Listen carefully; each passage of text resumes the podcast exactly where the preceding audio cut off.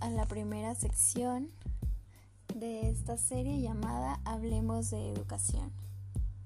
Mi nombre es Mariana y el día de hoy estaré abordando un tema llamado la evaluación educativa.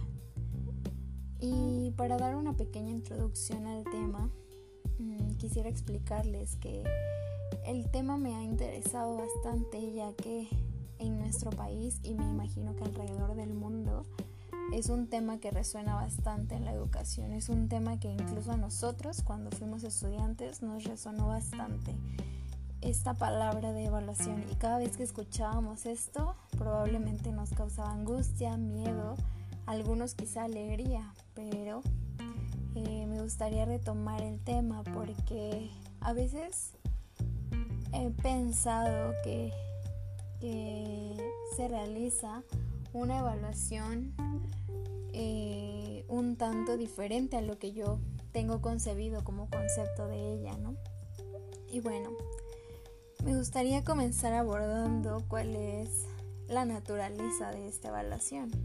Y precisamente es que nos conduce a un juicio sobre el valor que algo tiene y se expresa mediante la opinión de que ese algo es significativo. Esto lo explico de la siguiente forma. La naturaleza de la evaluación surge de que nosotros vamos a tener un pensamiento o valor de algo. Y nosotros lo vamos a expresar mediante alguna opinión que puede ser significativa o no, pero significativa para quién verdaderamente, significativa para mí, significativa para el profesor que está educando o significativa para los padres de familia o para quién verdaderamente. Porque yo puedo estar realizando algo, pero bajo mi juicio está bien, pero para el juicio de alguien más no lo es, ¿no? Es algo muy interesante, pero esta sería la, la naturaleza de la evaluación educativa, ejercer un juicio y darle un valor significativo. Y bueno, si se han preguntado, si se han hecho la pregunta de dónde surge esta idea de la evaluación, pues yo también me la he hecho y si no se la han hecho sería bueno que lo pensaran. Y voy a hablarles de ese origen. La evaluación tiene su origen en los primeros años del siglo XX en Estados Unidos, en donde es influida por ideas de progreso, de la administración científica y por la ideología de la eficacia social. Y para los 70 más o menos, junto con los diseños experimentales, ya constituían una metodología tradicional de la evaluación educativa. Entonces, pues en realidad el origen surge por una buena causa, ¿no? Por eh, cierto progreso en la sociedad, por una ideología social de hacer bien las cosas, de ser eficaz en, en lo que se está haciendo, ¿no? Y como les mencionaba, fue en un ámbito científico en Estados Unidos y llega un punto en el que algo sí tenía que ser evaluado. ¿Qué tan bueno es? ¿Qué tanto carece de valor o qué tanto posee de valor? Lo que se está realizando, ¿no? Entonces tiene un poco de sentido o tiene más bien mucho sentido porque realmente tenemos que valorar qué realmente tiene un sentido significativo y cuál no. Y precisamente esto es lo que se utiliza en la evaluación educativa, lo que se hace, valorar que sí es bueno y que sí es significativo, que es servible y que es a lo mejor algo que puede desecharse, ¿no? La pregunta es, y es una pregunta que me surge hablando del tema, eh, si los profesores evalúan bajo un juicio o un criterio objetivo o poco objetivo, hablando de que cada alumno tiene una capacidad diferente, cada alumno tiene un ritmo y un estilo de aprendizaje distinto, ¿no? Y pensando en esta idea del origen de la evaluación, eh, se me hace muy interesante poder hablar de estos aspectos a considerar para evaluar a, algún alumno. y bueno, sería importante considerarlo en los ámbitos educativos, en cualquier institución educativa, ¿no? Y también evaluando, eh, pensándolo en diferentes situaciones, no precisamente en un ámbito educativo.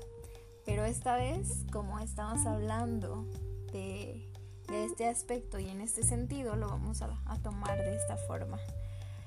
Y bueno, la siguiente idea que quería compartir con ustedes es la evaluación educativa en México en los últimos años.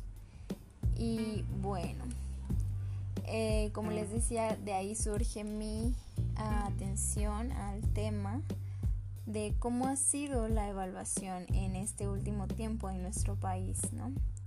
Y bueno, las pruebas objetivas a gran escala aplicadas a población en nivel básico, tanto estudiantes y en menor medida a los profesores, recibieron un impulso importante a mediados más o menos de los 90 y en la educación básica se, se definen dos líneas de evaluación, que es aquí en donde me gustaría centrar la atención de esta idea. La primera es la evaluación cualitativa de las escuelas y la segunda, la definición de indicadores educativos. Cuando hablamos de una educación cualitativa de las escuelas, estamos hablando aspectos de formación académica, cosas que no pueden ser cuantificadas, cosas en las que yo no puedo ponerles un 10, un 9, un 8 de calificación, ¿no? A lo que estamos acostumbrados, sino evaluar qué tanto ha servido la educación para los alumnos, qué tanto les ha beneficiado esto a los alumnos en cuestión de formación personal, integral, social, ¿no? Y por otra parte vemos la definición de indicadores educativos. Aquí ya nos referimos a los indicadores que maneja la SEP. En nuestro caso en México, eh, desconozco en otros países como sea, pero en México nos basamos en la educación básica en la SEP. Entonces, tomando como referencia eso, pues obviamente evaluamos a todos por igual, ¿no? Ahí es en donde cada profesor debería tomar en cuenta y debería considerar los puntos importantes que mencionaba en la idea anterior, ¿no? La condición de cada alumno es distinta. Eh, las situaciones de los alumnos son distintas y es por eso que tenemos que considerar estos indicadores educativos, cómo vamos a evaluar a cada uno de ellos y de qué forma y qué tan objetivo sería esto. Y bueno, para finalizar me gustaría concluir con la idea de que ustedes puedan reflexionar sobre esta evaluación. Realmente es un audio muy corto para hablar de este tema tan amplio, pero me gustaría que reflexionaran en estos puntos que yo les mencioné en el aspecto educativo. Muchas gracias y nos vemos en el siguiente episodio de esta serie. Hablemos de educación.